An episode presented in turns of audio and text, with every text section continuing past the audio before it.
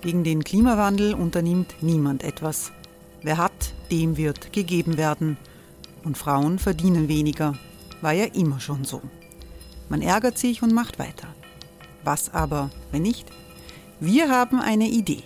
Die Falter Arena macht die Bühne frei für Menschen und Projekte, die das Land verändern. Mein Name ist Eva Konzett. Ich leite das Politikressort im Falter. Und am Sonntag, den 26. Mai, veranstalten wir im Wiener Stadtsaal die nächste Falter Arena. Mit dabei unter anderem der ehemalige Politiker und Neosänger Matthias Strolz, Theresa Imre von Markter, Sonja Jöchtel von Love Politics oder Kari Ochsner von Ochsner Wärmepumpen. Machen statt jammern. Wir schauen uns an, wie das funktionieren kann. Kommen auch Sie vorbei. Alle Informationen und Tickets finden Sie unter falter.at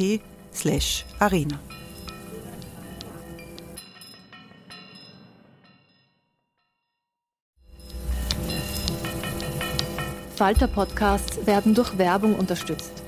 Das hilft bei der Finanzierung unseres journalistischen Angebots. Die Erderhitzung ist kein Gefühl, aber mit vielen Gefühlen verbunden. Sorgen etwa oder Angst. Eine Veranstaltung gegen diese Ohnmacht ist Tipping Time, eine Klimakonferenz der Zivilgesellschaft.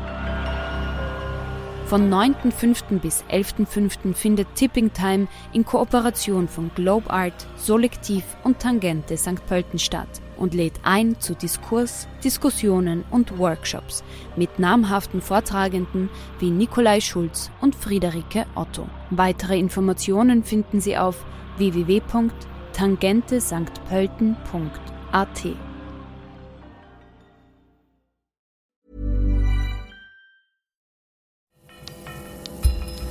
Falter Radio, der Podcast mit Raimund Löw.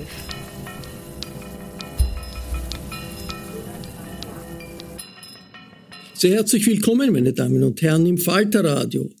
Putin, Macht und Ohnmacht von Imperien ist der Titel dieser Sendung.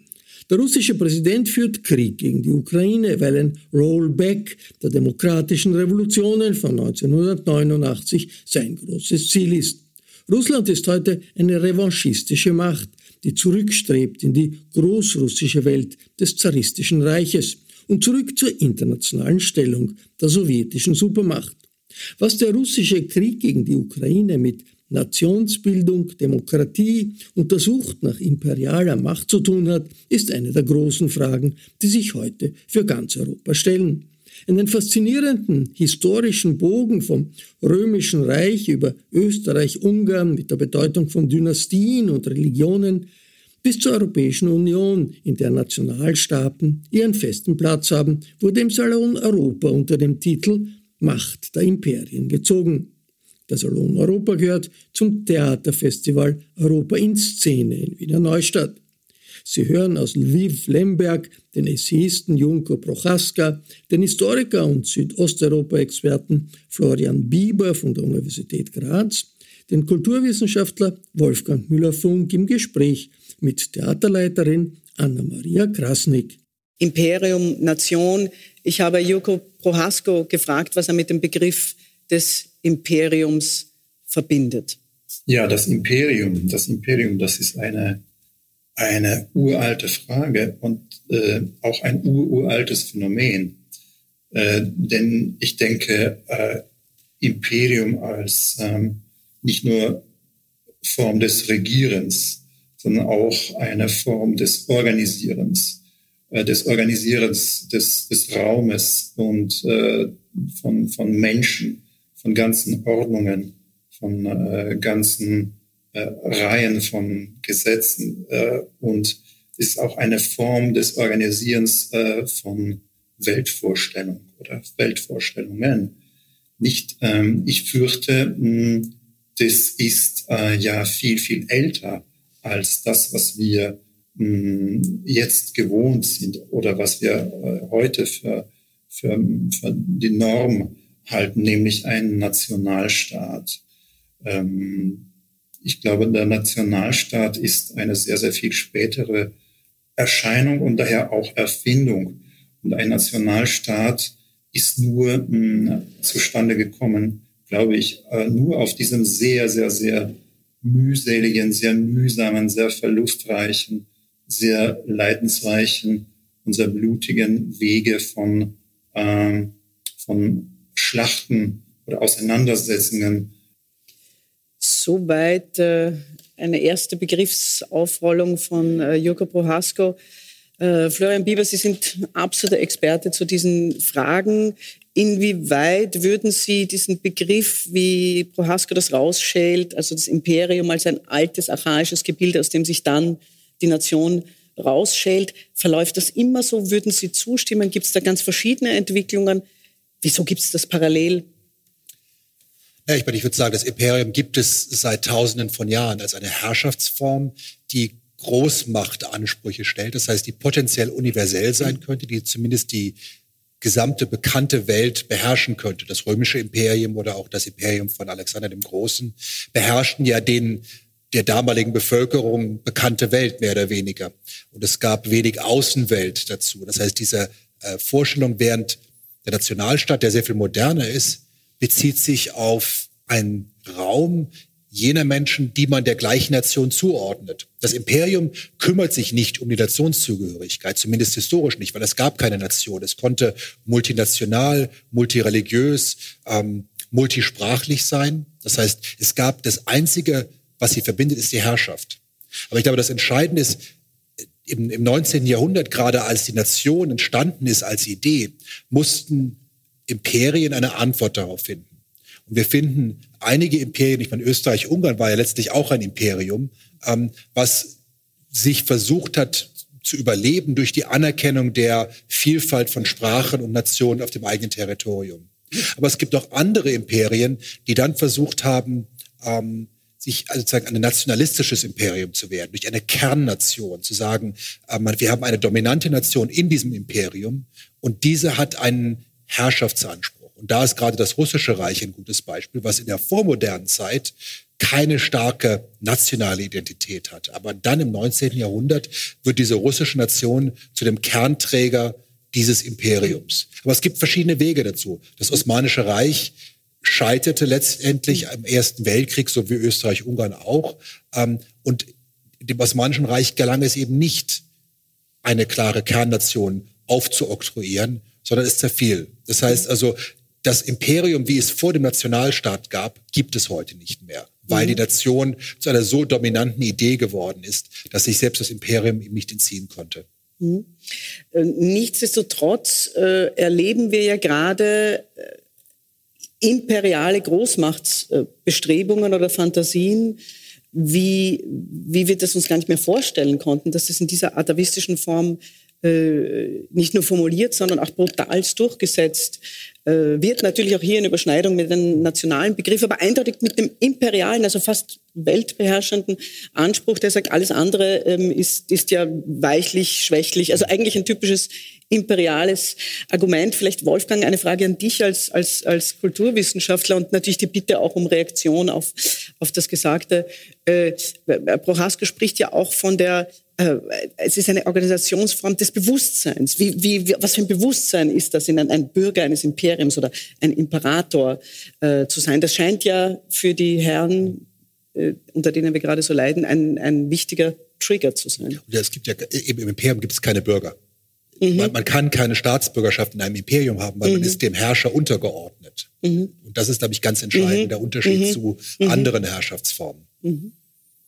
Ja, ich würde sagen, äh, eines der interessantesten Fragen an dieser kulturellen Evolution ist, wie schafft man das überhaupt, so einen großen Raum zusammenzuhalten, zu kontrollieren in Zeiten, wo es nicht diese Art von Medien äh, gibt, wie wir sie heute haben. Ja? Mhm. Ähm, und auch schon, schon vor der Zeit des Internet gehabt haben.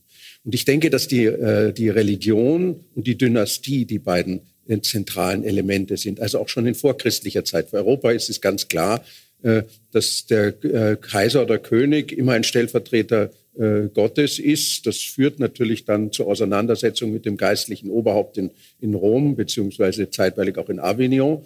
Äh, äh, jedenfalls die, der Paradigmenwechsel besteht darin, dass die Zugehörigkeit nicht mehr über die Religion und über die Dynastie verläuft, äh, und weil zu Recht die Habsburger Monarchie, über die ich sehr viel geforscht habe, kulturwissenschaftlich erwähnt wurde, der Kaiser in Wien ist nach Budapest gefahren, schon mit der Eisenbahn, ist in die Burg von Buda gegangen, hat sich umgezogen und in einen König, in einen blau äh, gekleideten ungarischen König äh, verwandelt. Ja, mhm. also das zeigt ganz deutlich, und dann hast du sozusagen eine, eine, Art von Doppelstruktur. Du hast sozusagen eine beginnende nationale Identität und diese dynastische. Wahrscheinlich wäre es richtig gewesen, wäre er von Budapest weiter nach Prag gefahren und hätte dann die, äh, die Garnitur, die Maskerade des, des, äh, des, des böhmischen Königs äh, angenommen. Mhm. Also das, das scheint mir ein ganz, ganz wesentlicher Punkt zu sein. Und ich denke, es ist, wie soll ich sagen, es ist äh, Common Sense, äh, dass die Nationen, die zwar zu tun, als ob sie uralt wären, als ob es die Slowakei schon seit 3000 mhm. Jahren gibt, ja,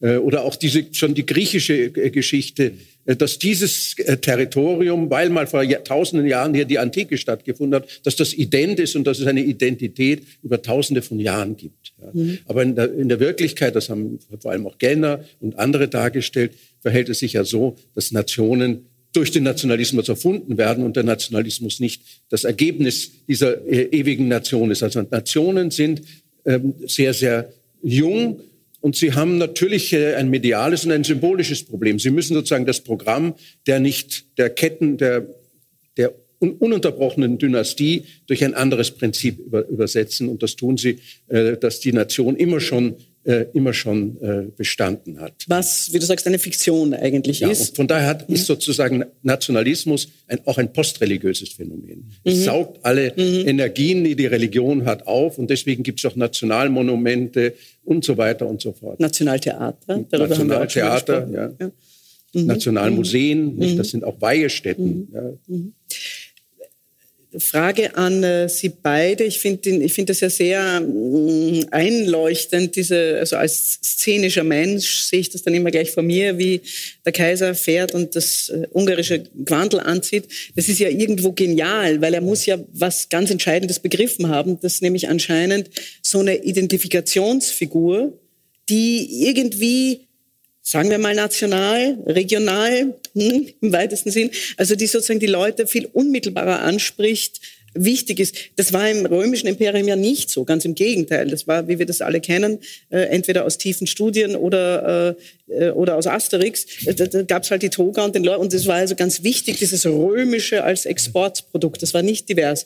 Warum, Frage an den Historiker und an den Kulturwissenschaftler, warum ist dieses, äh, diese, dieses Narrativ, würdest du wahrscheinlich sagen, diese Geschichte, äh, wir haben etwas gemeinsam, wir haben eine gemeinsame Identität und wir haben eine gemeinsame Leitfigur und die sieht so und so aus. Also Stichwort ungarische Tracht. Warum ist das für die Organisation von, von Menschen, äh, von menschlichen Systemen des Zusammenlebens so wichtig eigentlich? Also ich würde sagen, es ist wichtig geworden. Es gibt verschiedene Argumente. Das eine ist, dass man sagt, Menschen haben lesen und schreiben gelernt. Das heißt also einfach dadurch, dass, dass man in der, in der vormodernen Zeit haben eine ganz kleine Elite lesen können. Und was waren die Sprachen des Hofes? Es war Französisch oftmals oder es waren, äh, es waren eben nicht die Sprachen der Bevölkerung. Und man musste gar nicht mit der Bevölkerung zu kommunizieren. Es gab ja gar keine Möglichkeit. Es gab kein Radio, es gab keine Tageszeitungen, es gab gar keine Mechanismen überhaupt. Aber mit der zunehmenden Möglichkeit der Bevölkerung zu lesen, zu schreiben, entstand die Notwendigkeit einer Schriftsprache, einer Verschriftlichung der Sprache, die die Menschen gesprochen haben, eben nicht Latein mhm. oder nicht die Sprache, die ihnen sehr mhm. fremd ist. Und allein dadurch mussten auf einmal die Herrschenden kommunizieren. Mhm. Und gleichzeitig ist Entstehen von modernen Staaten. Ein mhm. Staat, der Steuern einhebt, ein Staat, der Schulen organisiert, muss sich entscheiden, in welcher Sprache sind die Schulen? Mhm. Für wen sind die Schulen? Mhm. Wen sind sie zugänglich? Das mhm. kann man nicht mehr nur als in der vormodernen Zeit gab es religiöse Schulen, aber es gab gar keine modernen Schulen. Und allein durch diese durch diese Herausforderung für den Staat stellt sich die Frage nach der Sprache und damit nach der Frage von Identität mhm. und dem Zuhören der Bevölkerung. Mhm. Und irgendwann stellte dann die Bevölkerung auch Ansprüche. Und man konnte eben nicht sagen, ich bin der abgehobene Herrscher, der nicht in der Sprache der Bevölkerung spricht oder wenn, dann nur äh, sehr holprig. Wir haben ja viele Anekdoten von Königen und äh, der, der, der vormodernen Zeit, die kaum die Landessprache mhm. konnten. Oder ich meine, selbst äh, der König Otto von, äh, von Griechenland, der aus Bayern, äh, wie viele deutsche Prinzen im 19. Jahrhundert in neue Staaten geschickt wurden, konnte kein Griechisch. Mhm. Ähm, und musste erst bei der Orthodoxie übertreten. Das war ein Problem für ihn. Das war natürlich ein Problem. Das war in der Zeit, 19. Jahrhundert, mit entstehenden Nationalstaaten, mhm. war das eine Schwierigkeit. Und letztlich wurde er verjagt, weil alle gesagt haben, das ist der Bayer. Und, äh, und der Hof wurde, seine Bemühungen wurden als Bayerisierung Griechenlands gesehen, weil es eben nicht als natürlich gesehen wurde. Aber vor paar Jahrhunderte davor wäre das so natürlich wie alles andere, weil die Herrscher kommen natürlich nicht aus dem eigenen Volk. Diese Erwartung gab es gar nicht. Mhm. Mhm. Also Karl V., Kaiser Karl V. hat nicht im Wiener Idiom gesprochen. Mhm. Ja, wir haben ja, wenn ich das nur anmerken darf, weil es vielleicht auch einige gesehen haben, das Eröffnungsstück hier dieses gesamten Festivals war ja äh, König Johann. Und das ist ja, das ist in dem, kommt in dem Stück ja auch köstlich raus.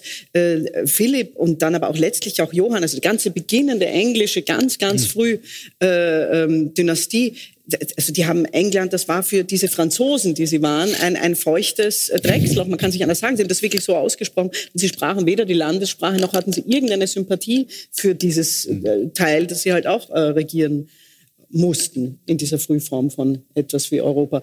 Aber Wolfgang, auch noch dir die Frage zugespielt, äh, diese, diese Notwendigkeit eines also äh, natürlich, das ist natürlich sehr einleuchtend, die Sprache, überhaupt die Möglichkeit zu organisieren, etwas wie äh, wie Schulen und so weiter, also alles, was Staat, was auch Sicherheit ausmacht. Aber es scheint ja auch etwas zutiefst, das hat ja auch wieder so, wie, wie diese ganze Diskussion so zwei Seiten, etwas zutiefst positiv rührend Menschliches und aber auch etwas Schreckliches, dass man dem, dem man glaubt, der muss, der muss die Sprache sprechen, das ist klar, aber der muss auch auf eine bestimmte Weise aussehen, wie dein Beispiel gezeigt hat. Also warum diese Sehnsucht, von jemand beherrscht zu werden oder in einem Gebilde zu leben, das das Identität stiftet, das, das sich so anfühlt wie man selbst.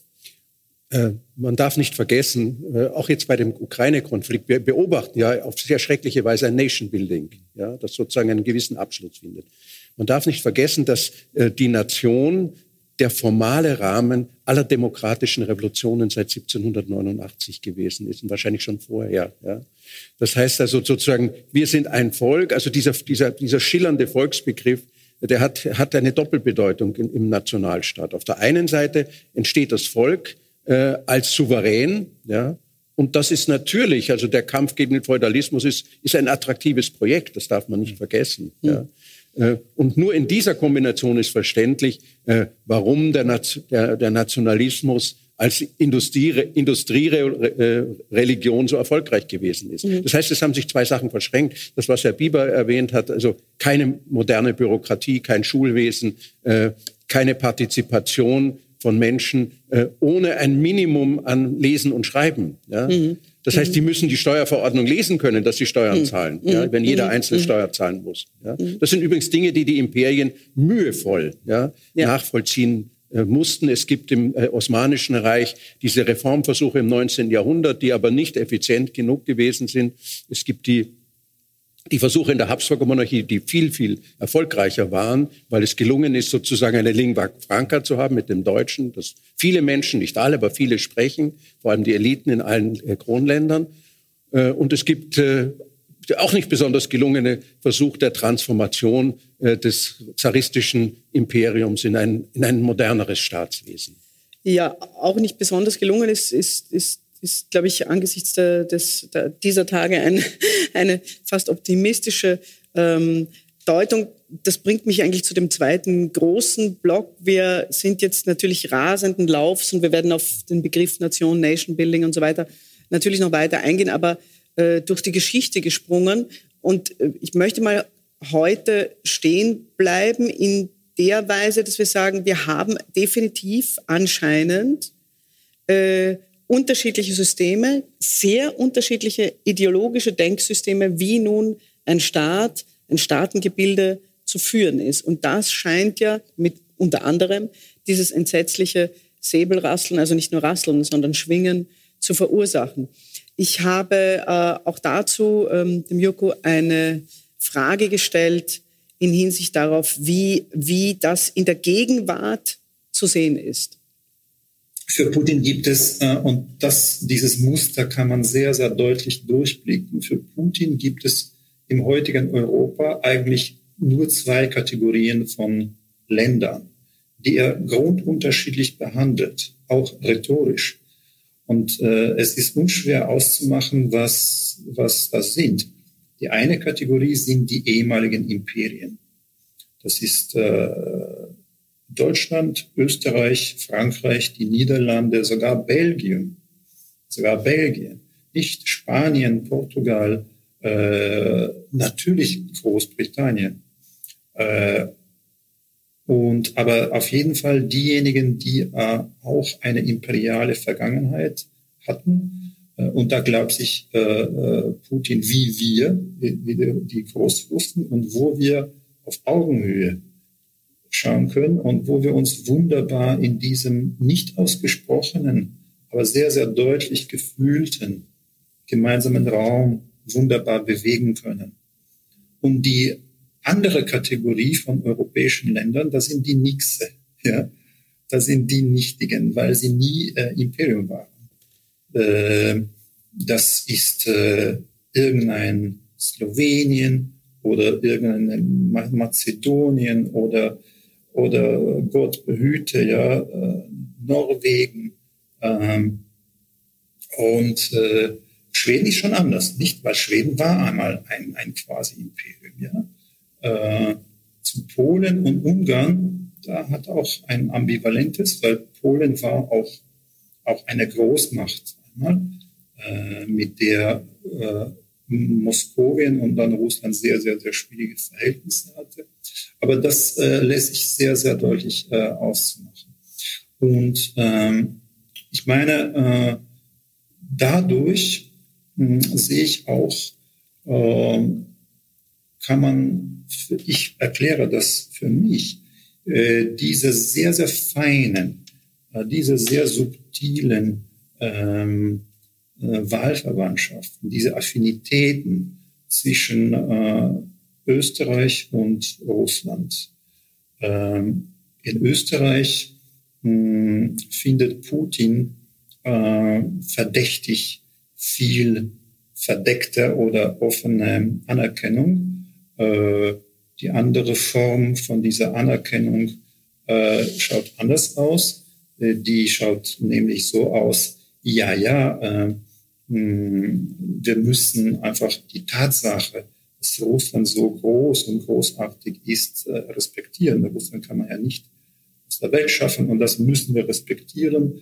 Äh, und das ist natürlich auch zum Teil äh, diese bittere Erfahrung der Besatzung und dann der Befreiung durch den Staatsvertrag von 1955.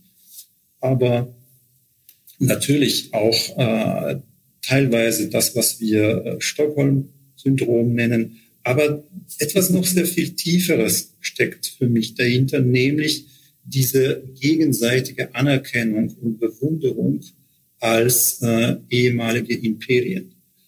Zumal sich ja Russland, das heutige Putin-Russland, gar nicht als ein Imperium positioniert, sondern als ein aktuelles Imperium, als expandierendes, als wiederbelebtes, vitales Imperium. It's that time of the year. Your vacation is coming up. You can already hear the beach waves, feel the warm breeze, relax, and think about work. You really, really want it all to work out while you're away. Monday.com gives you and the team that peace of mind. When all work is on one platform and everyone's in sync, things just flow wherever you are.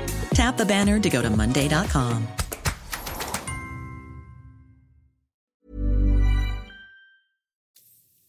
Ja, also eine äh, durchaus interessante These, dass sozusagen äh, äh, Putin Imperien oder ehemalige als irgendwie ebenbürtig empfindet. Prohasko äh, führt das dann im Gespräch noch weiter aus, dass er sagt, ähm, hören wir vielleicht später noch mal kurz rein, es gibt Imperien und es gibt Nichtse.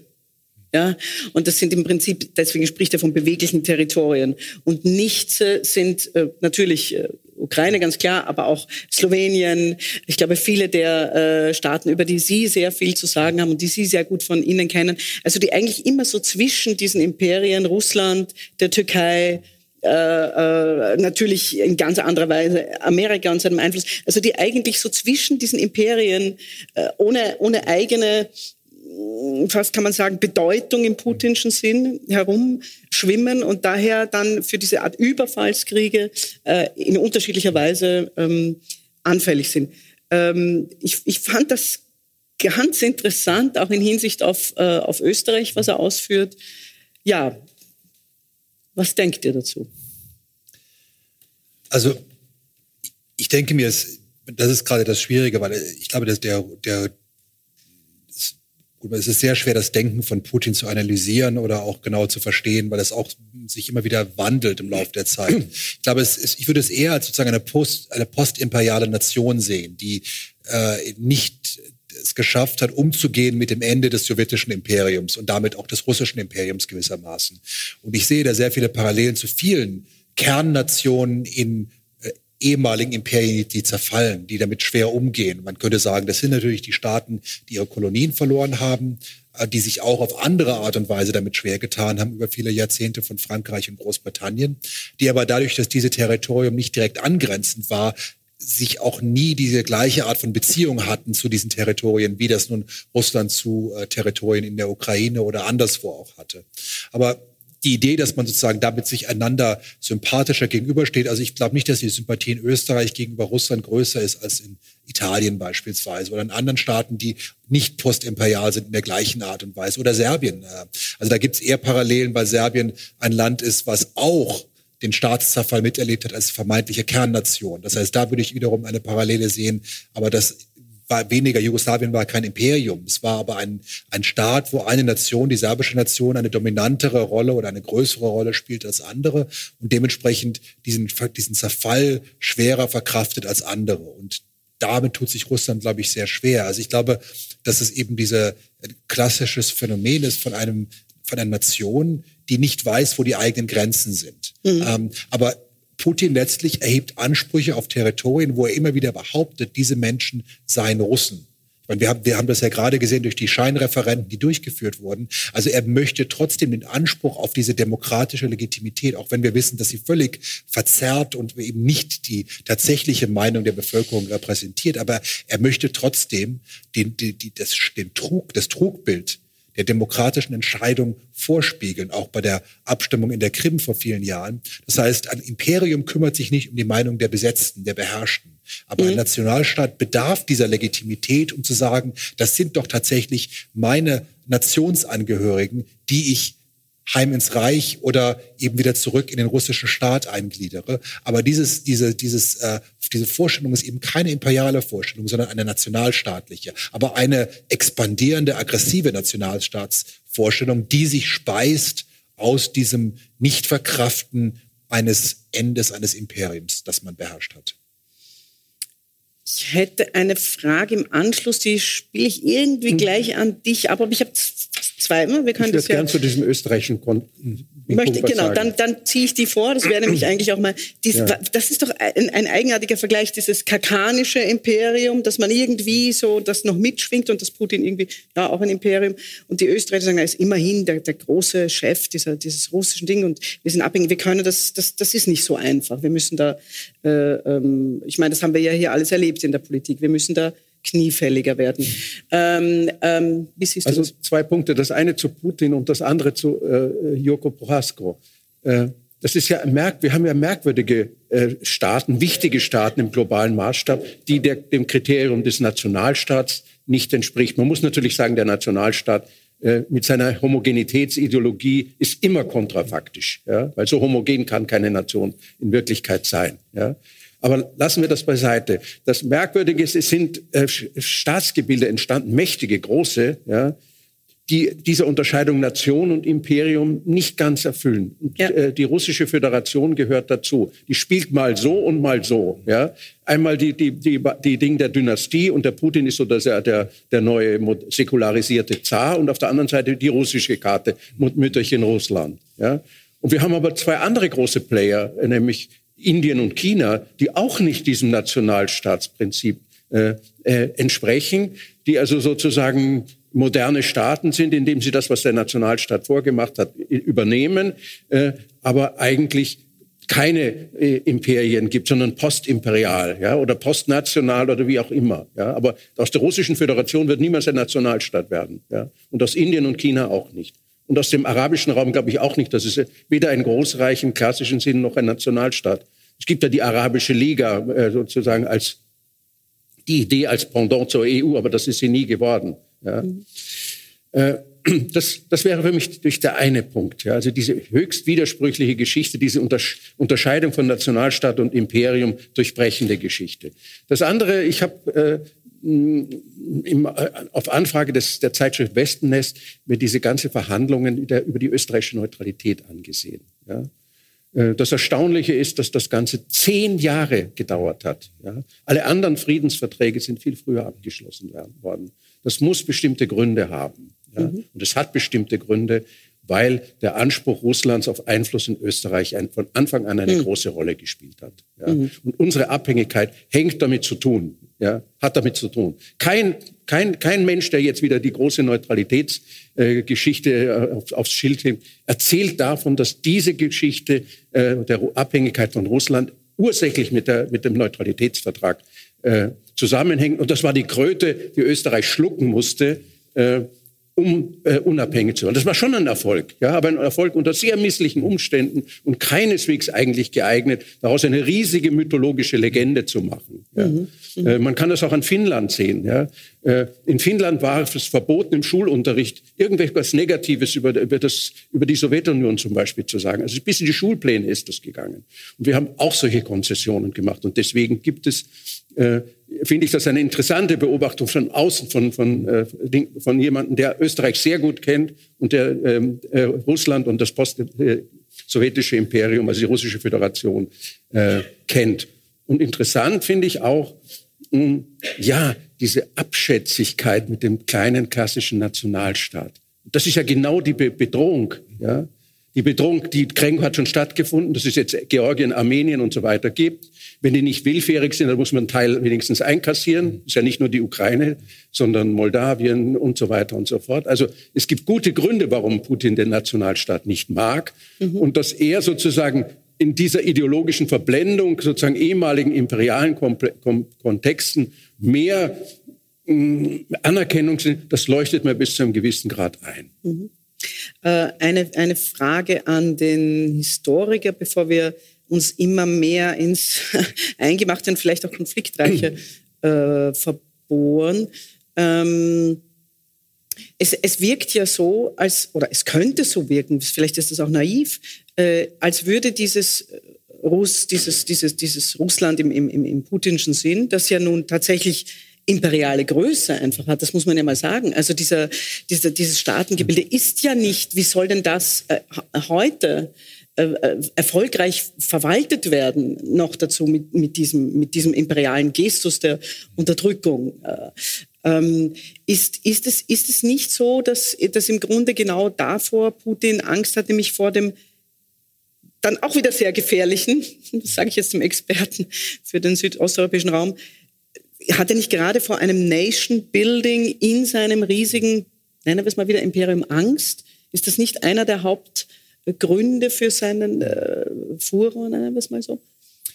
Also ich glaube nicht, dass er Angst davor hat, weil ich glaube, er nimmt diese kleinen Nationen nicht ernst. Aber das ist, glaube ich, gar nicht mal so imperial als etwas, was wir bei vielen Nationen finden. Wir finden oftmals das Syndrom, gerade bei größeren, dass man die anderen nicht ernst nimmt. Das heißt, Nationalismus heißt ja nicht, dass man akzeptiert, dass es andere Nationen als Gleichberechtigte äh, gibt. Man akzeptiert, dass man in einer Welt von Nationen lebt aber mhm. oftmals die anderen Nationen nicht anerkennt. Zumindest die, die einem möglicherweise im, Wieder im Wettkampf stehen. Das heißt, es gehört dazu, dass beispielsweise, ich meine, wir haben ein, seit, seit einigen Jahren ein, ein größeres Problem auf dem, auf dem Balkan, dass Nordmazedonien, was den Namen geändert hat aufgrund des Namenstreits mit Griechenlands, jetzt blockiert wurde von Bulgarien, weil Bulgarien sagt, es gibt keine mazedonische Sprache, es gibt keine mazedonische Geschichte und dementsprechend müssen die Mazedonier, wenn sie der EU beitreten wollen, anerkennen, dass sie eigentlich Bulgaren sind. Ja? Und das klingt doch sehr ähnlich wie das, was Putin sagt gegenüber der Ukraine. Das heißt also, diese Rhetorik mhm. zu sagen, äh, euch gibt es gar nicht als Nation, ihr seid künstlich, ihr seid erfunden, finden wir sehr häufig. Das heißt, es gibt diese, das, dieses Paradox, dass Nationen alle künstlich und alle modern sind. Aber wenn man ein bisschen früher dran war, dann sagt man dem Nächsten, aber ihr seid erfunden. Uns mhm. gibt's schon seit Ewigkeiten, mhm. mhm. aber ihr wurdet von den Kommunisten erfunden oder von dem erfunden und ihr seid eigentlich unsere. Und das sehen wir genau diese gleiche Argumentationsweise sehen wir bei Putin auch. Das heißt, diese Überzeugung, dass man selber eine Nation sei, aber dass die anderen, die den gleichen Anspruch erheben, künstlich seien, erfunden seien, mhm. eben von Lenin oder von wem auch immer in seiner in seiner Vorstellung. Und das heißt, ich glaube nicht, dass das heißt, die, die, die erkennen an, dass Nationen Produkt von menschlichen Prozessen sind, aber sie unterscheiden zwischen den künstlichen und den natürlichen Nationen. Mhm. Und in der Hinsicht glaube ich, dass jemand mit dem Weltbild Putins von der von der Echtheit in Anführungszeichen der russischen Nation überzeugt ist, wie von anderen größeren Nationen, aber gleichzeitig äh, eben deshalb nicht glaubt, dass diese anderen gibt wirklich in Russland, die es in Frage stellen. Mhm. Aber es geht um Machterhalt, es geht auch um natürlich äh, Legitimationsgrundlage. Das heißt, dieser Krieg legitimiert die Herrschaft. Und mhm. dieser Nation, Krieg, Ausnahmezustand, legitimiert Herrschaft, wenn man mhm. sie gewinnt. Mhm. Ähm, mhm. aber da, da, er kam ja letztlich an die Macht durch die bisher offiziell unaufgeklärten Bombenanschläge in Moskau und anderen russischen Städten, die äh, Tschetschenen in die Schuhe geschoben wurden, die aber letztlich wahrscheinlich doch vom russischen Geheimdienst ähm, durchgeführt wurden. Und die waren 1999, dass es ein Machtaufstieg begann mit einem erfundenen Krieg äh, oder mit einem herbeigerufenen Krieg gegen äh, Tschetschenien. Und damit ist sozusagen die Gewalt und der Krieg sozusagen Kernelement seiner Herrschaft. Und ich glaube, mhm. das darf man auch nicht vergessen in dem Kontext. Und, und vielleicht auch noch ein, ein, ein, ein zweites, so ein grundlegendes Prinzip, abgesehen von der äh, sehr interessanten Vorstellung, dass, dass tatsächlich es immer wieder um ich bin eine natürliche Nation, du bist eine künstliche, das finde ich einen sehr, sehr einleuchtenden Gedanken. Aber äh, es spielt ja doch auch noch, oder vielleicht nicht, vielleicht ist das hochstilisiert, aber ich denke doch, es spielt ja mit, dass wir von einem von vollkommen anderen ähm, Lebensvorstellungen sprechen mittlerweile. Das ist ja nicht so alt, wenn wir von äh, Russland oder von der Ukraine sprechen. Also es geht ja auch darum, der Ukraine, der Welt, aber vor allem Russland, also zur eigenen Bevölkerung zu zeigen, ähm, um Gottes Willen, ihr alle glaubt, der Westen ist toll und dann, dann, dann müsst ihr nicht mehr vier Monate auf die Waschmaschine warten. Aber ich sage euch, er ist böse. Also hat nicht, äh, vielleicht auch an dich, Wolfgang, äh, die, ist nicht diese, diese, dieser wütende Angriffskrieg tatsächlich auch ein Angriff auf, ähm, nennen wir es mal, Werte oder einfach schlicht und ergreifend ein System, das er für sich, für dieses hm diese Riesennation oder dieses Imperium nicht brauchen kann, ganz einfach. Ich kurz, ja, an ja, euch beide gerne. Ja, ja. Mhm. Also ich glaube, das ist ganz entscheidend, weil ich glaube, wir haben Demokratie ist, glaube ich, ein entscheidender Begriff hierfür. Und ich glaube, die, die Ukraine stellt eine Bedrohung für Putin dar, weil sie ein demokratischer Staat ist, mit all den Schwächen der Demokratie. Aber es gab Machtwechsel durch Wahlen und es ist es, dieser Machtwechsel funktioniert einigermaßen, ja. ähm, zumindest äh, in den letzten Malen. Und das zeigt natürlich etwas auf, was für Putin eine Bedrohung ist. Für, eine, für einen äh, Autokraten ist der demokratische Machtwechsel eine Bedrohung. Nicht in Finnland. Und deshalb ist die NATO-Mitgliedschaft von Finnland kein Problem, weil Finnland ist keine Bedrohung. In Russland wird niemand sagen, weil es in Finnland geht, muss es bei uns auch gehen. Aber wenn man sagt, wenn es in der Ukraine geht, dann kann es bei uns auch gehen, weil die Ukraine ist vergleichbar. Mhm. Ist, mhm. kommt aus mhm. der gleichen historischen Erfahrung. Man spricht meistens die gleiche Sprache oder man kann sie für sich einander verstehen. Mhm. Und all das ist bei, bei, bei, bei, bei Schweden und, und, und Finnland nicht der Fall. Aber mhm. bei einem Staat, der einem sehr ähnlich ist, ist es eine tatsächliche Bedrohung. Und deshalb mö äh, Diktaturen mögen keine Demokraten in der Nachbarschaft. Gerade dort nicht, wo die Bevölkerung vielleicht hinschielt und sagt, Moment mal, das ist ja doch vielleicht eine Alternative. Weil das Narrativ in Russland zu sagen, wir sind für Demokratie nicht geeignet. Das mhm. ist, gehört ja auch genau ja, ja, zu diesem, dieser, dieser Sonderweg. Die Idee, dass Russland im Gegensatz zu anderen Staaten für die Demokratie ungeeignet sein, weil es sozusagen nicht im nationalen Charakter und in der Staatstradition liegen würde, muss man ja erstmal beweisen. Absolut. Und jeder Gegenbeweis in der Ukraine beispielsweise ist eine akute Bedrohung mhm. für eine derartige Staatsform. Und, und aber diese Zuschreibung, äh, und das wäre jetzt tatsächlich eine Frage auch an den Kultur- und Literaturwissenschaftler, diese Zuschreibung, ah, das, das ist nichts für Russland und, und, und, und auch dieser Pathos des leidenden russischen Volkes, das ist ja zutiefst verankert in der Literatur, sowohl in der russischen als auch in der, die Russland betrachtet. Das ist ein sehr dienlicher Mythos, oder? Naja, aber ich komme noch auf diesen Punkt, den ich zu Anfang gesagt habe, dass der Nationalstaat historisch gesprochen das Format von demokratischen äh, Staaten sind. Und die Europäische Union, was immer sie ist, sie ist kein Imperium, äh, sie ist aber auch nicht äh, kein nationaler äh, Supereinheitsstaat, äh, ist, ist eine Konstellation, in dem das möglich ist, was im normalen Nationalismus nicht möglich ist, nämlich die Anerkennung der, äh, der nationalen Identität ihrer Mitgliedstaaten. Ja? Das heißt, eine, das schließt eine friedliche Lösung ein. Das schließt auch ein, dass das Volk äh, von Mazedonien oder von meinethalben von Nordmazedonien entscheiden kann. Wir sind ein Volk. Wir haben das sozusagen per Volonté General äh, beschlossen, indem wir Wahlen haben und das habt ihr anzuerkennen. Ja? Mhm. Das ist sozusagen ein nationalistisches, äh, ein nationalistisches äh, Relikt. Mhm. Und die Schwierigkeit ist, äh, wir wissen, dass die Ukraine genauso wie das äh, Zwischenkriegspolen oder der erste jugoslawische Staat ein sehr heterogenes Gebilde ist. Äh, aber es hat eine gewisse Chance, äh, ein Nationalstaat zu werden. Wir werden, äh, wir werden Zuschauer. Ja? Mhm. Und dieser Präsident, auch, auch, wenn man ihn nicht zum Mythos erheben äh, will, äh, ist jemand, der eine, eine, eine, eine demokratische Konfiguration verkörpert. Mhm. Ja? Das heißt, mhm. es ist Widerspruch möglich. Er, er, er muss sich Wahlen stellen. Äh, und äh, wenn er erfolgreich ist, dann wird dieses Projekt Nationalstaat äh, der Ukraine möglich. Der Putin hätte ein Riesen, Riesenproblem mit einer demokratischen Transformation. Das muss man ganz fairerweise sagen. Es gibt wenig äh, Beispiele dafür, dass äh, Imperien äh, sich demokratisch transformiert haben. Mhm. Ja. Mhm. Die, Postimperial, die postimperialen Staaten, Tschechoslowakei, Jugoslawien, sind gescheitert. Ja. Und Polen äh, ist, ist verschoben worden und damit hat sich das Problem äh, auch geändert. Es gibt sozusagen keinen, kein Beispiel für eine demokratische Transformation eines gesamten Imperiums. Vielleicht könnte man sagen, das postkoloniale Indien ist so, ist so ein Versuch. Aber ich bin da sehr, sehr, sehr, sehr vorsichtig in dieser, in dieser Einschätzung. Ich bin kein Historiker, kein Indien-Kenner. Ja. Mhm. Mhm. Und äh, ich, ich schätze die, die Gefahr, ja, nicht nur für Russland, sondern auch für uns groß ein, dass ein Land, das wirtschaftlich die Potenz hat äh, von Niederlanden und Belgien zusammen, ja, äh, ein solches ehrgeiziges Projekt wie, diesen, wie diese Wiederherstellung der imperialen Größe gar nicht äh, gelingen kann. Und dass in Folge diese russische Föderation potenziell sehr wohl auseinanderbrechen kann. Ja. Dass also an die Stelle der Wiedererrichtung dieses großen Imperiums eine weitere Implosion. Und ich mhm. denke, diese, diese Erfahrung des Zusammenbruchs der Sowjetunion die ja auch aus der Gegnerschaft von Jelzin, äh, äh, der Figur Jelzin zu verdanken ist, das ist schon eine ein traumatische Geschichte, dass dieses Imperium nicht mehr diese Größe hat. Und dass es sein könnte, dass das noch weitergeht. Ja. Von daher geht es für beide Seiten um alles oder nichts. Und deswegen ist es, glaube ich, auch so schwierig, überhaupt zu einem Kompromiss äh, zwischen den beiden Antagonisten zu kommen. Mhm. Ähm,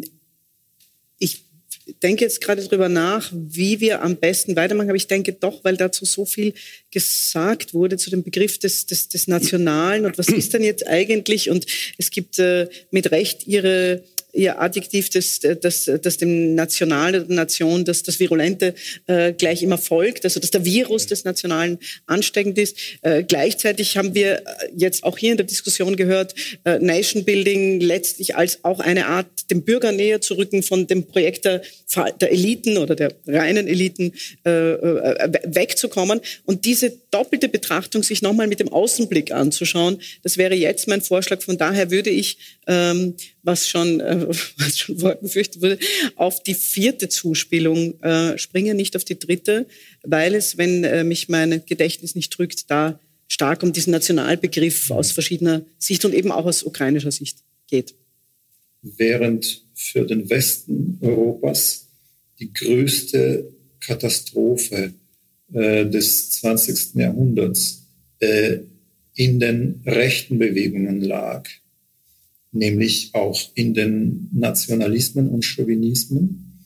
Äh, so war das für den anderen Teil Europas, äh, für Ost- und dann auch nach dem Zweiten Weltkrieg äh, Mitteleuropa anders.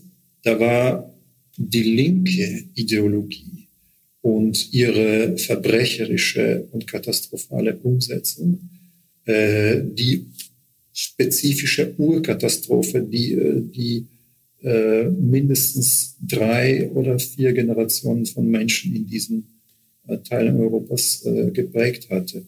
Und schon hier könnte man Und das wird ja auch versucht, nicht äh, spätestens seit 89 äh, zu kommunizieren und diese verschiedenen Prägungen besser empathisch zu verstehen. Wenn wir national sagen, meinen wir äh, in erster Linie antiimperial.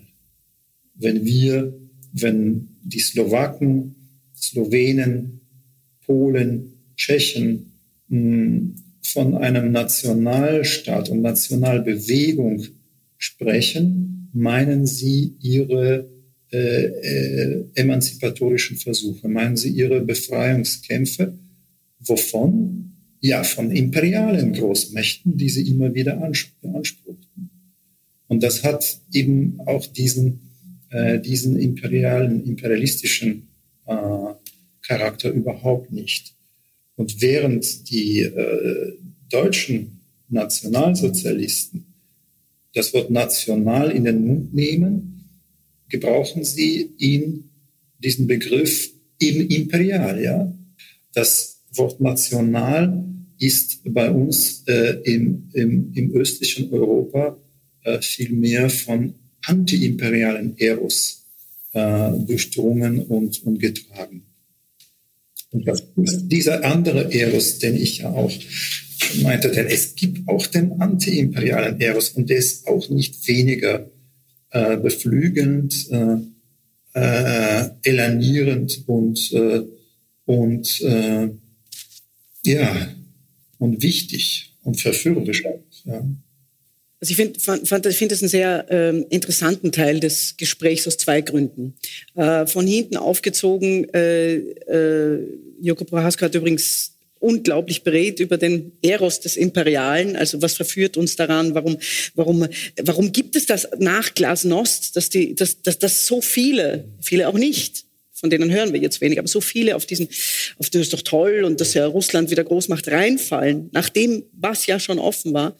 Das hat für Prohasko sehr stark mit diesem Eros des Imperialen, mit dieser Erzählung, wir sind jemand toller, ja, äh, zu tun. Und er sagt jetzt eben hier zum Schluss, aber es gibt eben auch den anderen und anscheinend ist von dem die Ukraine gerade sehr stark getragen. Also was du, was deine äh, letzte Bemerkung auch war, Wolfgang, dass dieser, wie auch immer wir ihn dann historisch werten werden, was auch immer daraus kommt, aber dieser im Grunde sympathische Schauspieler, der äh, was für eine Ironie der Geschichte, sein eigenes Schicksal in dieser Serie, äh, der, der Held des, des Volkes, vorweg spielt und dann tatsächlich eine Art Held des Antiimperialen wird und sich auch so inszeniert, ganz klar, also bis hin zu seinen, also das ist ganz klar für einen Theatermenschen, bis hin zu seinen Outfits von der ersten Stunde an. Also das finde ich äh, sehr, sehr interessant, dass er sagt, die, Ukrainer, das, da geht jetzt, die rennen eigentlich auch diesen Eros des Antiimperialen, den wollen sie, das ist nicht, nicht unbedrohlich für Putin, der ja in, am Moskauer Flughafen auf jeder Teetasse ist. Das ist ein völlig anderes Prinzip, so. Und, äh, und das Zweite, ist sozusagen die, äh, was ihm anscheinend so wichtig ist, wiederholt er mehrfach, wenn wir äh, national sagen, meinen wir antiimperial. Und das mal einfach so auf sich wirken zu lassen, zu sagen, das ist doch, das muss doch eine, eine Quelle oder ist eine Quelle von unglaublichen ähm, Missverständnissen, wenn dieses eine Wort national, wie er das äh, für die sehr klar aufzeigt, für die einen das Schreckenswort aufgrund der Geschichte Deutschlands, Österreichs und so weiter ist, für die anderen aber die Geschichte einer Befreiung von einer letztlich auch so, also ich folge jetzt diesem Narrativ, ja, faschistischen, äh, von einem faschistischen Imperium. Was sagt ihr zu diesen, äh, zu diesen Bällen, die da in der Luft sind? Ja, also ich meine, ich würde meinen, äh, selbst die, die Geschichte von Nationen war ja oftmals antiimperial. Ich meine, italienische Nationsbildung richtete mhm. sich gegen Österreich-Ungarn als Imperium, ja. äh, zum, zum, Teil zumindest. Ähm, und so gibt es auch die ganzen Nationsbildungen in Südosteuropa gerichteten sich gegen die Habsburger Monarchie und gegen das Osmanische Reich. Das heißt, da ist nichts Neues, dass Nationen sich gegen Imperien definieren. Manchmal richten sie sich eben gegen Kleinstaaten, das ist sozusagen die, die Geschichte der deutschen äh, Vereinigung, manchmal gegen die bestehende Herrschaftsform in einem bereits bestehenden Territorium wie in Frankreich oder Großbritannien, wo es diese Staaten ja schon vor dem Nationalstaat gab und dementsprechend äh, dieser Übergang sehr viel klei kleineren Etappen verlief. Aber deshalb würde ich sagen, aber die Gefahr ist, glaube ich, wenn man das zu wertend betrachtet. Das heißt, allein, dass man die, die, die Nationsbildung als antiimperial sieht, heißt noch nicht, dass es nicht eben auch die Probleme gibt von Ausgrenzung, von, von, von Marginalisierung. Und das Problem ist, glaube ich, in der europäischen, europäischen Debatten zu diesen Themen, dass man natürlich anerkennen muss, wie, wie, er, wie er sagte, dass die Erfahrung in Mittel- und Osteuropa eben war, dass die, dass die kommunistische Herrschaft für 40 Jahre lang eine Unterdrückungsherrschaft war, eine totalitäre Herrschaft war und Nation ein Mechanismus war, sich gegen diese Herrschaft zu richten.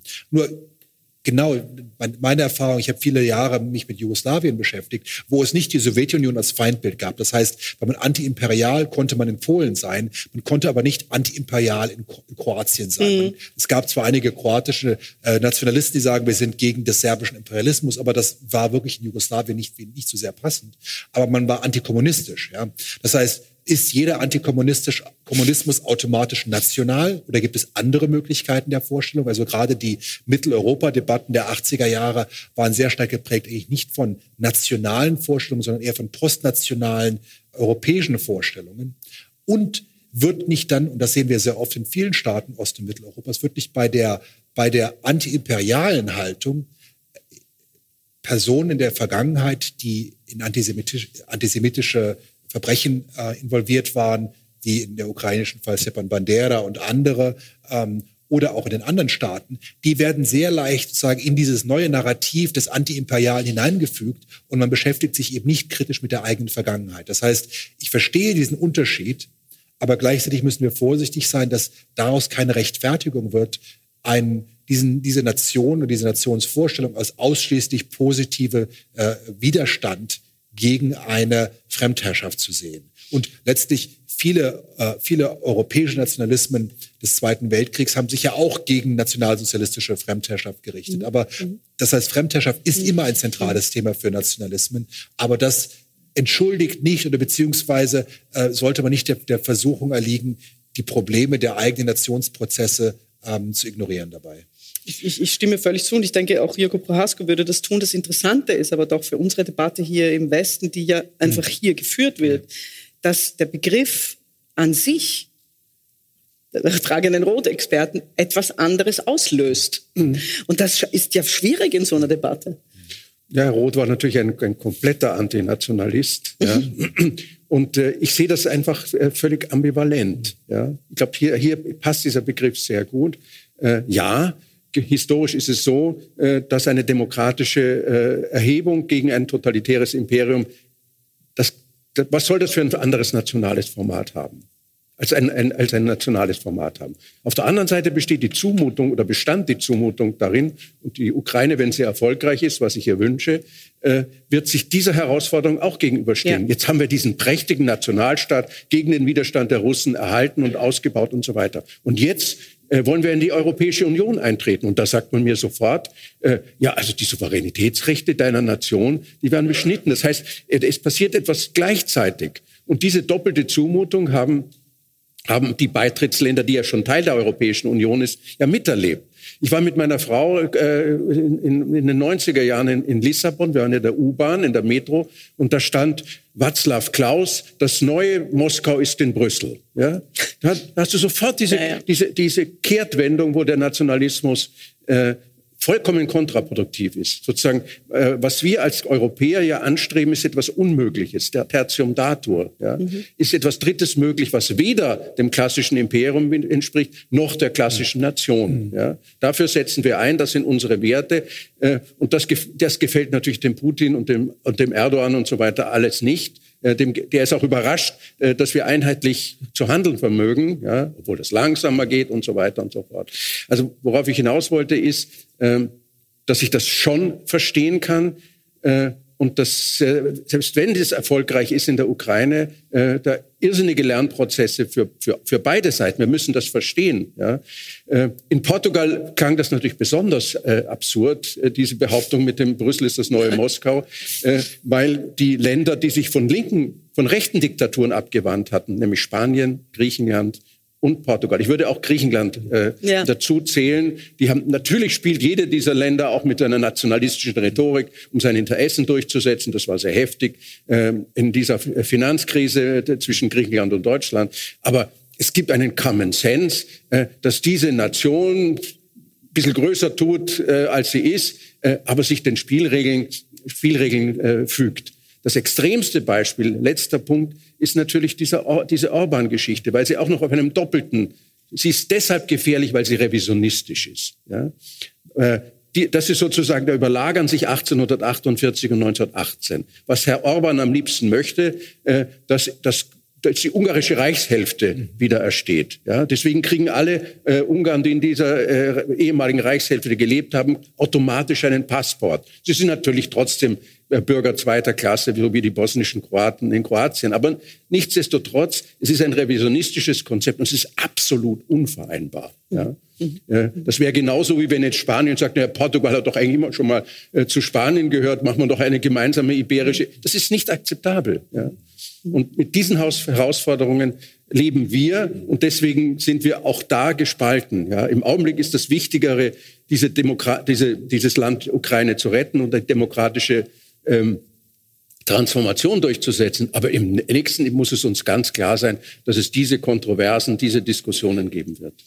Aber zeigt sich da nicht sozusagen in gewisser Weise in unserem Gespräch, äh, äh, also ich behaupte das jetzt, oder behaupte es gar nicht, aber ich verfertige es beim Reden als Modell, eine Art zeitlicher Linie auf, die mit Sicherheit genauso viele Ausnahmen wie Regeln hat. Aber es scheint ja doch so zu sein, dass von äh, einer imperialen Idee zu einem Nation Building, das auch ein anti-Eliten- oder anti-monarchistisches, bürgerliches äh, Gebäude ist.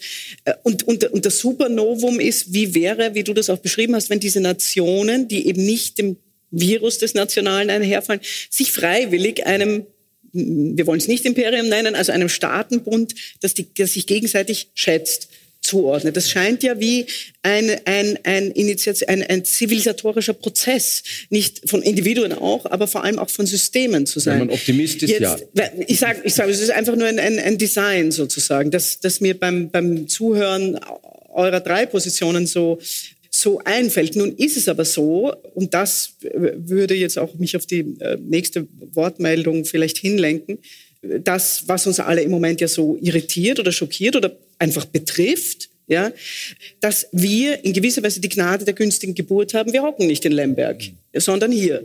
Ähm, Jurko Prohaska ist 51, wehrfähig und hat zwei Söhne und hockt in Lemberg als mhm. Intellektueller.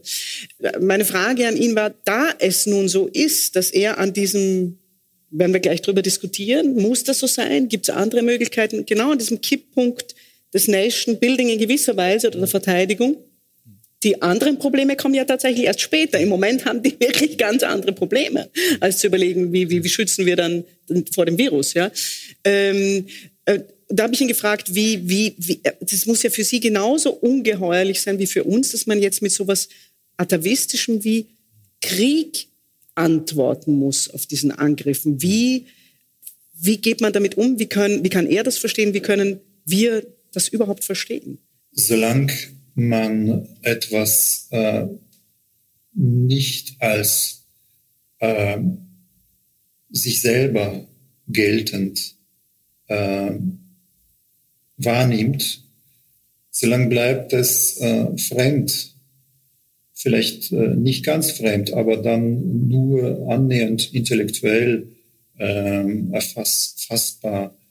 Ähm, ich glaube, was äh, passieren muss, ist äh, etwas, was äh, gleichzeitig sehr schwer auszusprechen ist. Äh, ich glaube, diese Gefahr, die von diesem Neoimperialismus äh, ausgeht, die muss einfach am eigenen Laub, Leib erlebt werden um damit die Umdenkprozesse äh, eingeleitet werden können. Denn äh, es gibt ja äh, bis jetzt noch äh, sehr zwei grundlegend unterschiedliche Blicke auf den Krieg äh, gegen uns, gegen die Ukraine. Der eine Blick ist äh, äh, ein äh, solidarischer, ja, das ist eine Angelegenheit, die uns alle betrifft, uns als zum Beispiel als Europa ja, oder als liberale Demokratie oder als äh, anti-autoritäre Gesinnung oder auch als unsere Zukunft oder uns als die europäische Gemeinschaft. Und ähm, daher mh, mit solcher, äh, mit diesem Attitüde ist es natürlich äh, einfacher, sich selber auch in Frage zu stellen und ähm, sich zu fragen, ob wir nicht zu lange zu verbrecherisch naiv waren, dass wir da etwas äh, verpasst haben, etwas nicht gelernt haben, etwas übersehen haben, das Offensichtliche nicht sehen wollten, dass wir uns in unseren äh, Denkbequemlichkeiten, die es noch gibt, weil es noch Alltagsbequemlichkeiten gibt, äh, weiterhin äh, einlullen können.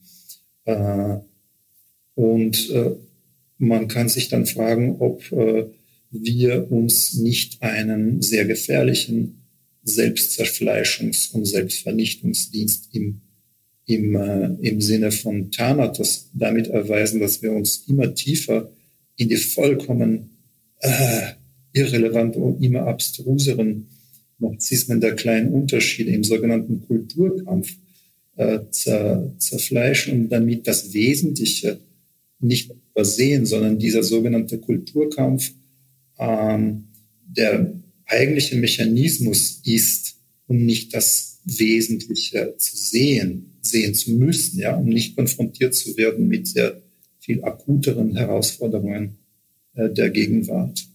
Ähm, und es gibt dann die andere Sichtweise. Es ist etwas, eine, eine Sache zwischen den Ostslawen, die äh, klare, dunkle, unklare, dunkle Ursprünge hat und da weiß man nicht, wer so vielleicht dann im Unrecht ist. Aber das äh, gilt uns nicht. Ne? Das ist, die kann man sowieso nicht verstehen. Die sind so fremd. Ja, das, ähm, ich glaube, hm, das muss einfach diese akute, äh, dieses akute Bewusstseins äh, her, dass äh, es uns nicht nur betreffen könnte, sondern uns längst schon selber betrifft, lange schon. Ja, ähm, starke Ansage, würde ich mal sagen.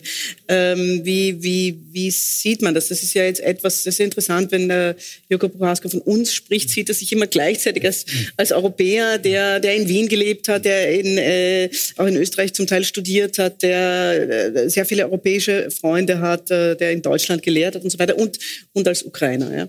Und der auch ausgezeichnet Polnisch spricht, äh, übrigens und natürlich sehr viele russische Freunde hat, ja. Also er ist so. Ja, also wie, wie, wie, wie seht ihr das? Wie sehen wir das? Das hat ja das, was er da sagt, das äh, in Wahrheit liegt das ja unter jeder Debatte, die im Moment geführt wird, oder auch jeden, unter jedem Streitgespräch am Wirtshaustisch von, entschuldige, wir können ja jetzt nicht erfrieren, weil die da irgendwelche Wickel haben. Ich sage das jetzt bewusst sehr, äh, auf einem sehr niedrigen Level, bis hin zu vielen äh, wirklich sehr informierten, gutmeinenden ähm, Freunden, die sagen, na ja, aber äh, in Wahrheit äh, profitiert ja natürlich jemand anderer von dem Krieg und, und in Wahrheit, man weiß ja gar nicht, ist das, ist das wirklich so zu sehen und geht es da wirklich um die Verteidigung von Europa, um das jetzt auch wieder zuzuspitzen. Wie, wie würdet ihr euch in diesem Spannungsfeld angesichts dieser Aussage äh, positionieren, beziehungsweise was habt ihr für Modelle aus euren Wissenschaften heraus? Ich würde vielleicht sagen, dass ähm, ich sehe da doch ein weiteres Argument. Und zwar, ich glaube, dass der, der Egoismus zu sagen, ich möchte nicht frieren, deshalb ist mir der Krieg egal, ist nicht moralisch problematisch, aber leicht nachvollziehbar, warum es dieses Argument gibt. Und er wird wahrscheinlich noch stärker werden. Ähm, aber es gibt sicherlich das Argument des Unwissens. Das ist es. Die machen das eh schon seit. Das kenne ich auch aus den Jugoslawienkriegen Diskussionen, dass ja. man sagt, die die sind ja eh im Krieg dauernd. Das ist ja eh egal. Das machen die ja. Das ist sozusagen Dauerzustand. Und das ist so was atavistisch Natürliches quasi ist der Konflikt. Was natürlich nirgendwo auf der Welt ist Krieg natürlich und, und Konflikt. Äh, und das entschuldigt immer die Kriegsführer, äh, wenn man das den Krieg so interpretiert. Diese Versuchung gibt es auch immer. Aber ich sehe die als weniger eine Bedrohung als jene, und das ist, glaube ich, ganz entscheidend, dass, warum, ist, warum gibt es in Europa viele, die ähm, Putin nach wie vor unterstützen? In Umfragen, auch Parteien, die ja auch vor dem Krieg sehr Putin-freundlich sind. Und das heißt, ich glaube, es gibt da auch eine gewisse Zivilisationsvorstellung, dass man, dass man Putin steht für äh, ein, eine gewisse Gesellschaftsform, die patriarchalisch ist, die autoritär ist, die aber auch gegen äh, gegen diese vermeintliche Ver Verweichung, Aufweichung der Gesellschaft ist, also eine traditionalistische Gesellschaft. Und viele rechtsextreme Parteien und äh, Menschen mit derartigen Vorstellungswelten unterstützen Putin auf der Grundlage, nicht weil, sie, weil er Russe ist, sondern weil er für diese äh, für dieses Weltbild steht. Mhm. Äh, und das heißt, dieses Weltbild besteht ja auch bei uns. Dieses Weltbild besteht eben nicht nur in Russland, es besteht eben auch in Österreich, in Italien. Und wenn man sich anschaut, eben in Wahlen letzte Woche in Italien sind ähm, auf verschiedenste Art und Weise repräsentieren die drei gewinnenden Parteien, repräsentieren letztlich diese Weltvorstellungen auf ihre Art und Weise. Nicht alle sind pro-russisch, aber beispielsweise Matteo Salvini, der, der zweite Gewinner der Wahl, äh, hatte sich ja noch vor dem, auf dem Roten Platz mit einem Putin-T-Shirt gezeigt. Das heißt also,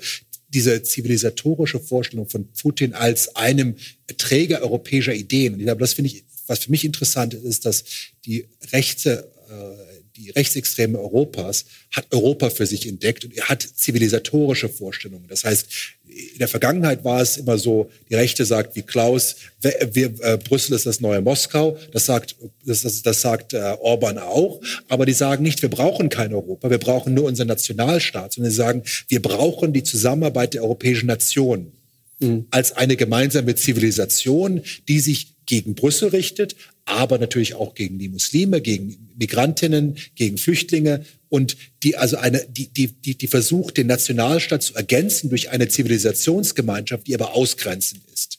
Hm. Deshalb muss ich sagen, wir müssen sehr vorsichtig sein. Der Begriff Europa und europäische Einheit ist nicht immer positiv besetzt, sondern kann auch negativ besetzt werden. Es gibt äh, sehr ausgrenzende rechtsextreme Gruppen, die sich auch das Label Europa auf ihre mhm. Hemden heften. Aber das Europa, was Sie verstehen, nicht das Europa des Ausgleiches, ist der Moderierung und der Einschränkung des Nationalstaates, sondern eine des aggressiven Ausgrenzens. Und da passt Putin hinein in diese Vorstellung. Das heißt, glaube, da muss man sehen, dass eben deshalb die, die Bedrohung für Europa nicht nur eine kriegerische Bedrohung ist, sondern auch eine, eine Idee, eine mhm. Bedrohung der, durch, durch eine Idee, die einzig grundsätzlich unvertragbar ist mit einer mit einem Europa, was auf Kompromiss, was auf Ausgleich, was auf Anerkennung der Vielfalt beruht.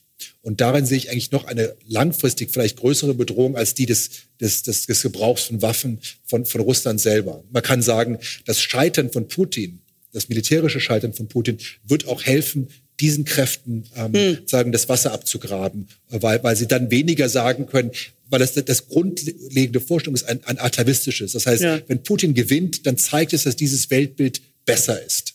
Mhm. Aber wenn es scheitert, dann ist es sehr schwer, auf dieser Vorstellung ähm, sagen, Erfolg zu haben, weil diese Weltvorstellung auf Macht und auf Durchsetzungsfähigkeit beruht. Und wenn sie scheitert, dann kann sie sich nicht alleine sozusagen rechtfertigen in der gleichen Art und Weise. Mhm. Mhm. Ja, ich würde dem, wir sind nicht sehr äh, weit auseinander, das haben Sie bemerkt, aber manchmal muss man nicht Diskussionen künstlich äh, Kontroversen hineinbauen.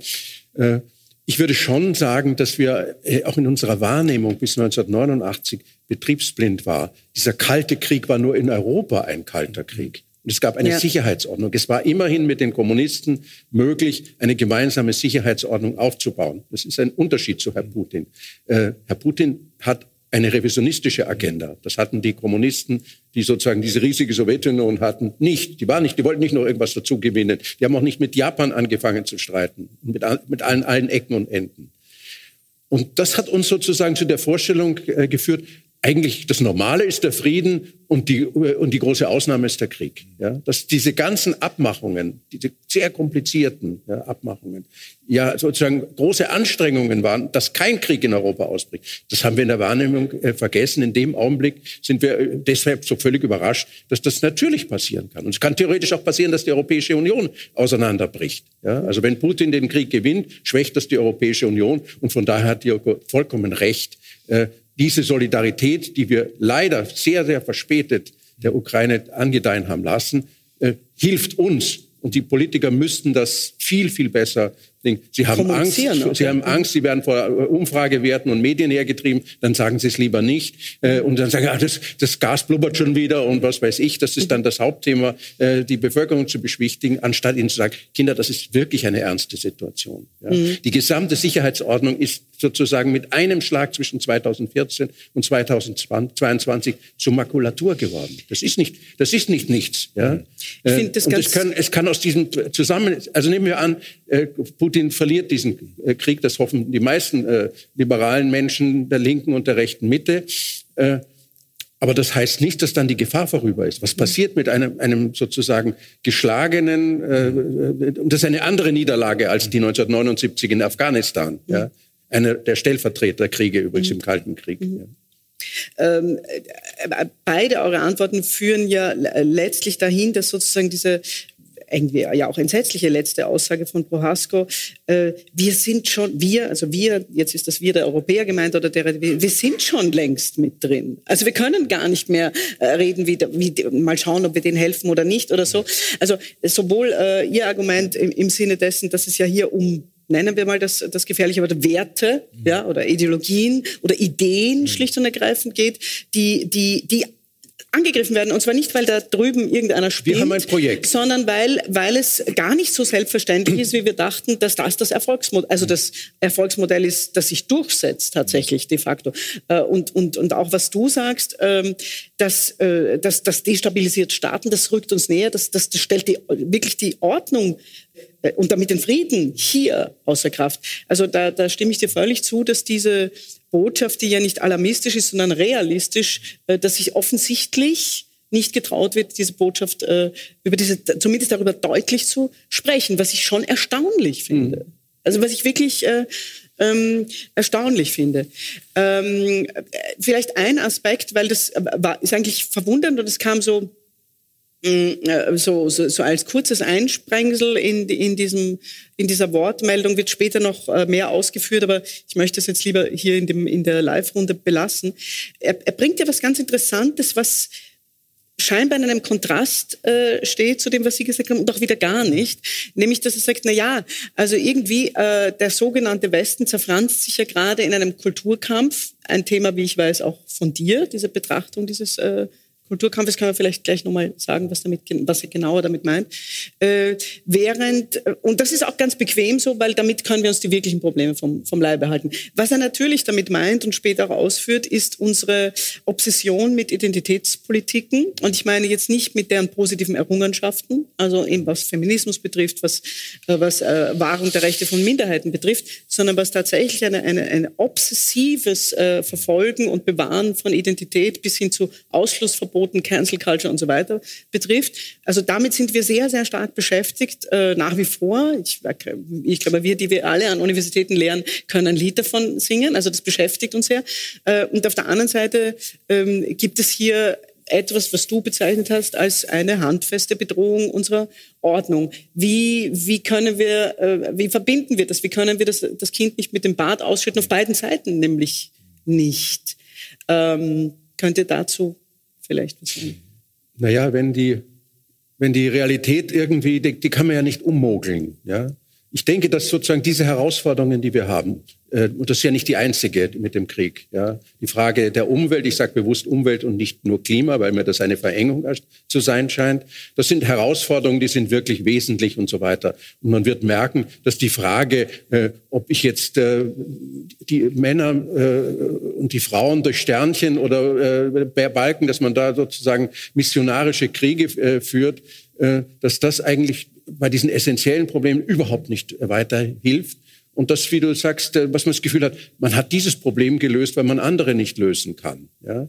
Äh, und ich habe den Optimismus, dass wir irgendwann bemerken, das sind nicht wirklich die, die, die, Probleme. Wir können Minderheiten respektieren und wir können das irgendwie aushandeln und zu einem, und, und zu einer, einer, einem, einem provisorischen Ende führen. Ja, wir müssen uns sozusagen diesen Fragen stellen und dafür braucht eine Gesellschaft Zusammenhalt. Ja. Das ist die Frage des, des, Zusammenhalts ja. der Gesellschaft, die ja immer nur sozusagen retrospektiv, also sozusagen wechselseitig funktioniert. Es kann ja nicht so sein, dass ich sage, äh, ich lehne den Staat ab, ich gehe nicht impfen, aber äh, die Sozialding vom Staat, die will ich eigentlich haben. Nicht? Mhm. Also äh, diese Art von, von extremen Individualismus oder kleinen Nationalismus in ganz klein, ja, mhm. das kann einer Gesellschaft, äh, die herausgefordert ist, nicht weiterhelfen. Ja. Und ich hoffe sehr, dass sich diese Einsicht äh, durch die, durch die, was außen stattfindet, wir uns nicht weiter blenden lassen, dass wenn wir neutral bleiben, dann leben wir weiter in der Insel der Seligen und so weiter und so fort. Ich meine, es ist auch natürlich sehr komisch, dass eine Partei, die früher eigentlich proeuropäisch war, die FPÖ in den 50er Jahren, äh, plötzlich so lautstark in die Tube drückt äh, gegen die, gegen die Europa. Aber das ist nur eine, nur eine Fußnote, die zeigt, wie sich links und rechts äh, völlig verändert haben, wie Rechte von linken Themen übernehmen und, und so weiter und so fort. Ja, das gilt eben für die Neutralität auch. Äh, äh, eine andere Frage, äh, ich möchte jetzt noch mal so in, in, in, die, in eine beginnende Schlussrunde kommen und da mehr auf heute und auf Europa fokussieren und fange da natürlich mit einer Frage an den, an den ähm, Experten auch für dieses Gebiet an. Das äh, Entsetzliche ist ja, dass sozusagen nicht nur diese, diese große Auseinandersetzung, die vielfach, wie gesagt, verschlafen oder von kleineren überdeckt wird, nicht auf uns zukommt, sondern uns konfrontiert, sondern dass auch, ähm, dass sozusagen der Nationalismus, nämlich wirklich der unfassbarsten Natur, der gerade dort nach diesem entsetzlichen Krieg, wo alle dachten, das ist höchstwahrscheinlich der letzte in Europa, also alle nicht, aber äh, Fukuyama hat es gedacht und andere auch, wie bedrohlich ist das tatsächlich? Sie sind kein Hellseher, also das will man immer gern von Historikern, aber wie, wie würden Sie diese, dieses neue Aufkochen des Nationalismus in diesen, äh, in diesen Balkanstaaten, ehemaligen Balkanstaaten äh, aktuell bewerten, auch in Hinsicht auf diesen anderen großen, großen Brandherd? Ja, also ich glaube, dass ähm, ich sehe die Gefahr eher in den Nationalismen in Kerneuropa, ähm, die Bedrohungen. Ich glaube, dass man gewissermaßen sagen kann, was auf dem, was in Südosteuropa passiert, ist oftmals so ein Fieberthermometer für den Rest Europas, ähm, wo man viele Sachen ablesen kann, die anderswo auch geschehen. Das heißt, dass es in Südosteuropa nach wie vor oder starkes Aufkommen Nationalismus gibt, mit dem man sich in der Macht hält, liegt daran, dass das europäische Projekt für die Bevölkerung Südosteuropas im Moment als gescheitert erscheint. Deshalb, weil man nicht beitreten kann. Man schafft es nicht. Man ist seit 20 Jahren versucht man und es gibt immer neue Probleme und man wird Gleichzeitig sind diese Probleme in den Ländern selber, aber oftmals wird man auch von der EU vertröstet. Jetzt haben wir erstmal die Wirtschaftskrise 2008. Dann haben wir die Finanzkrise in Griechenland. Dann haben wir Brexit. Dann haben wir Trump. Jetzt, dann haben wir Covid. Und es gibt immer eine andere Krise, die sozusagen so eine Region weiter auf die lange Bank schiebt. Und das bringt aber zum Ausdruck, glaube ich, die, die Frage, die für Europa ist, glaube ich, das Problem ist nicht der Kulturkampf oder all das, das sehe ich als, als, als Nebendebatten. Aber die, das, das fehlende Selbstvertrauen in das eigene Projekt.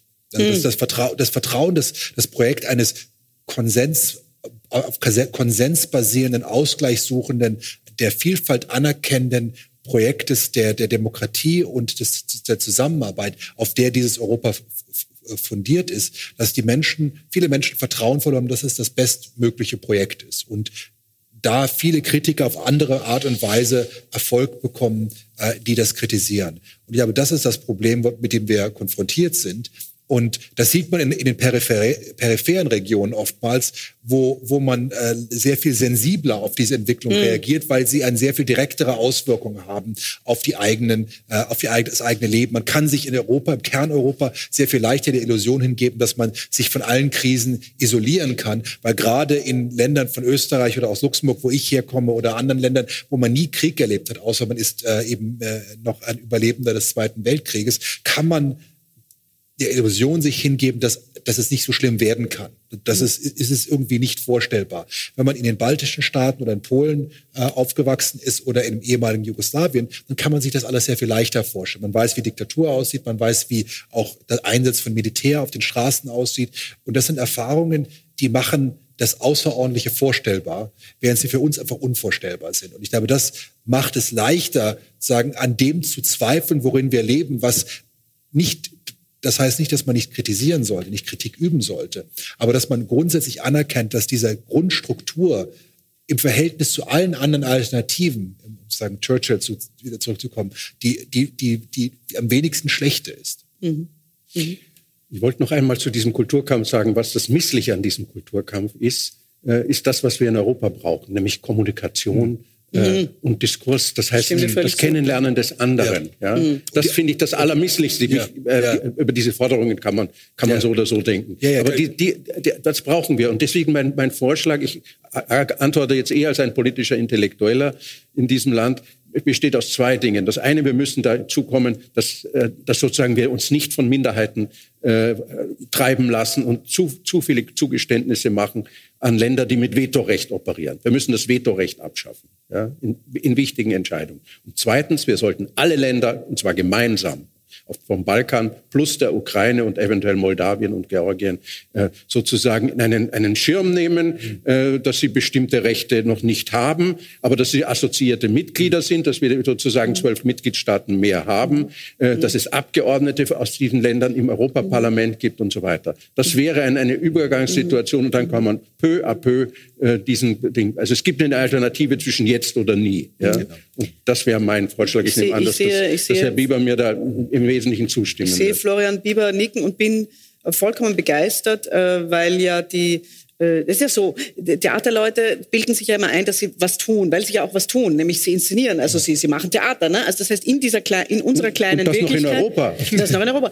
Und äh, in dieser kleinen Wirklichkeit ist das ja sehr hands-on sozusagen. Ja. Ne? Daher fällt es uns immer äh, leicht oder, oder werden wir, wenn wir den Austausch mit der Wissenschaft suchen, was wir ja hier, äh, ich würde sagen, fast mit einem Alleinstellungsmerkmal in dieser Form tun, ähm, wir, sind immer so ungeduldig, so nach dem Motto, jetzt mach doch mal Vorschläge. Vorschläge. Weil in der Kunst geht das leichter, es ist ja nur eine Spielanordnung. Wir können Vorschläge machen, wir können sie umsetzen. Ja? Das ist natürlich in der Politik oder in den äh, beobachtenden Studien wesentlich schwieriger. Umso begeisterter bin ich, dass Vorschläge kommen. Das ist ja mehr, als ich mir je erwartet hätte. Ähm, und, und äh, auch wieder interessant eigentlich, vermutlich wird in, äh, in wissenschaftlichen Kreisen oder politischen Kreisen auch das diskutiert. Aber ich habe das jetzt in politischen Diskussionen oder auch in diesen ORF-Diskussionen, die wir alle ab und an gucken, so als ganz konkreten Vorschlag schnell dargebracht, noch nie gehört. Und ich kann nur aus meiner empirischen Erfahrung zu sagen, wir haben ein übrigens ja gemeinsames internationales Projekt, das mich in verschiedenste Staaten äh, unvergleichbarer Art, aber mit ähnlichen, in gewisser Weise ähnlichen Problemen oder ähnlichen Wünschen gebracht hat, nämlich die alle nach Europa wollen. Ob das, ob das jetzt nun äh, Tunesien ist oder absurd genug, aber auch Israel oder, oder Bosnien ganz stark. Die, vor allem die Jugend hat ganz stark dieses, also diesen unvorstellbaren Wunsch, da wollen wir mitmachen. Und zwar gar nicht im Sinn von, da wachsen die, die, die goldenen Fernseher, sondern von, sie haben begriffen, dass äh, es ist nicht die beste aller Welten, aber es ist zumindest eine, wo, wo, wo Recht herrscht und wo äh, etwas wie Demokratie herrscht. Und äh, ich fand es sehr interessant, was, äh, was Sie gesagt haben, dass sozusagen diese Verzweiflung das wird ja nie, nie, weil unsere, also sieht es die Jugend, unsere alten Politiker, wenn sich immer so benehmen, dass wir da nicht reinkommen, dass wir den Verträgen nicht entsprechen. Äh, was sollen wir machen? Wir, wir, wir können nur gehen. Also äh, insofern finde ich diesen äh, Übergangsvorschlag, äh, ich empfinde das als etwas ähm, sehr Hoffnungsvolles. Ich meine, noch hoffnungsvoller wäre es, wenn es auch in der Politik tatsächlich übernommen wurde. Aber alles, was in der Welt ist, ist ja immerhin äh, hoffentlich diskussionswürdig und wird auch diskutiert.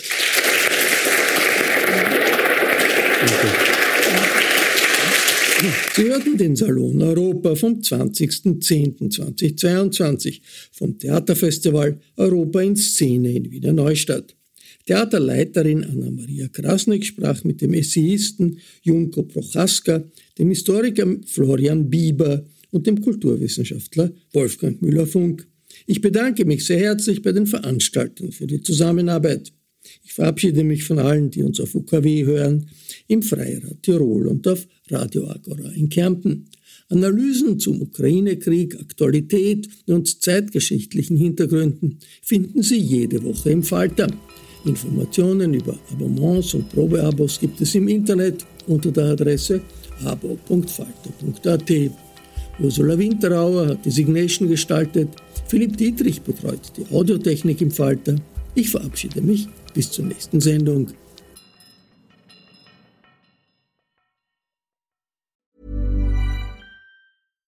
Here's a cool fact: A crocodile can't stick out its tongue.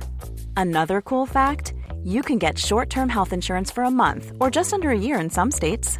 United Healthcare short term insurance plans are designed for people who are between jobs, coming off their parents' plan, or turning a side hustle into a full time gig. Underwritten by Golden Rule Insurance Company, they offer flexible, budget friendly coverage with access to a nationwide network of doctors and hospitals. Get more cool facts about United Healthcare short term plans at uh1.com. Hey, it's Paige DeSorbo from Giggly Squad. High quality fashion without the price tag? Say hello to Quince. I'm snagging high end essentials like cozy cashmere sweaters, sleek leather jackets, fine jewelry, and so much more. With Quince being 50 to 80% less than similar brands. And they partner with factories that prioritize safe, ethical, and responsible manufacturing. I love that. Luxury quality within reach. Go to quince.com slash style to get free shipping and 365 day returns on your next order. Quince.com slash style.